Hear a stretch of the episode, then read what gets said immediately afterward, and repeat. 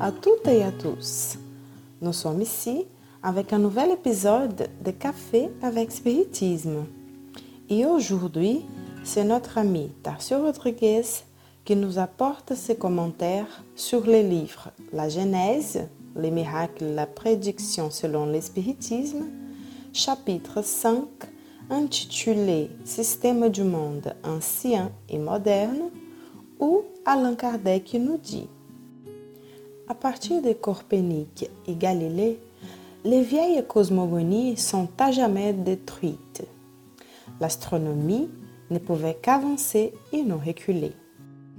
L'histoire dit les luttes que ces hommes de génie eurent à soutenir contre les préjugés et surtout contre l'esprit des sectes, intéressés au maintien des erreurs sur lesquelles on avait fondé des croyances qu'on se figurait assise sur une base inébranlable.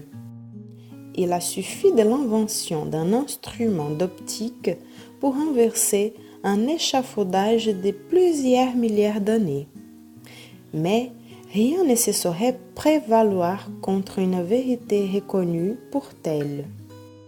Grâce à l'imprimerie, le public, initié aux idées nouvelles, commençait à ne plus se bercer d'illusions et prenait part à la lutte.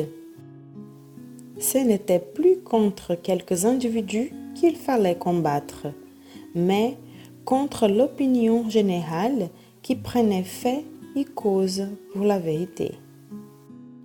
Selon Tarcio Rodriguez, Alain Kardec nous apporte dans ce chapitre les premières idées et théories que les hommes ont élaborées sur l'origine et l'organisation de l'univers.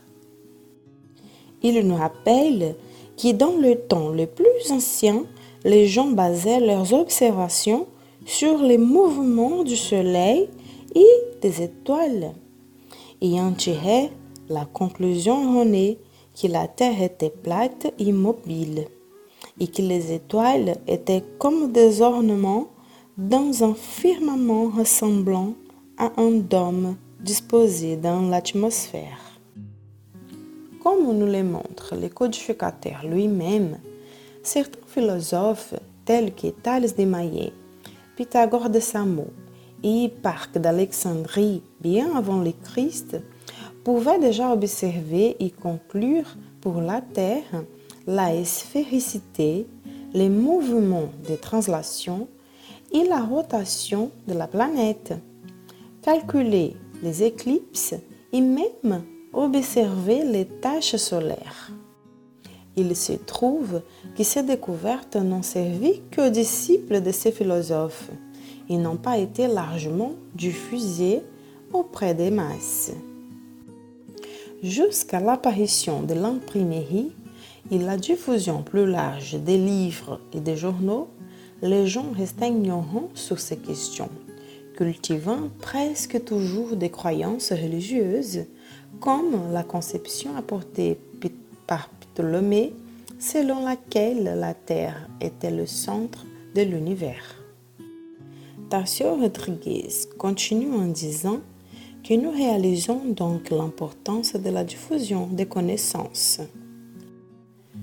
À une époque où nous avons librement accès aux informations les plus diverses, il est également important de rechercher des sources fiables pour s'informer davantage mieux, en identifiant les, auteurs et les œuvres qui depuis longtemps dévoilent les véritables lois de la nature et de l'univers.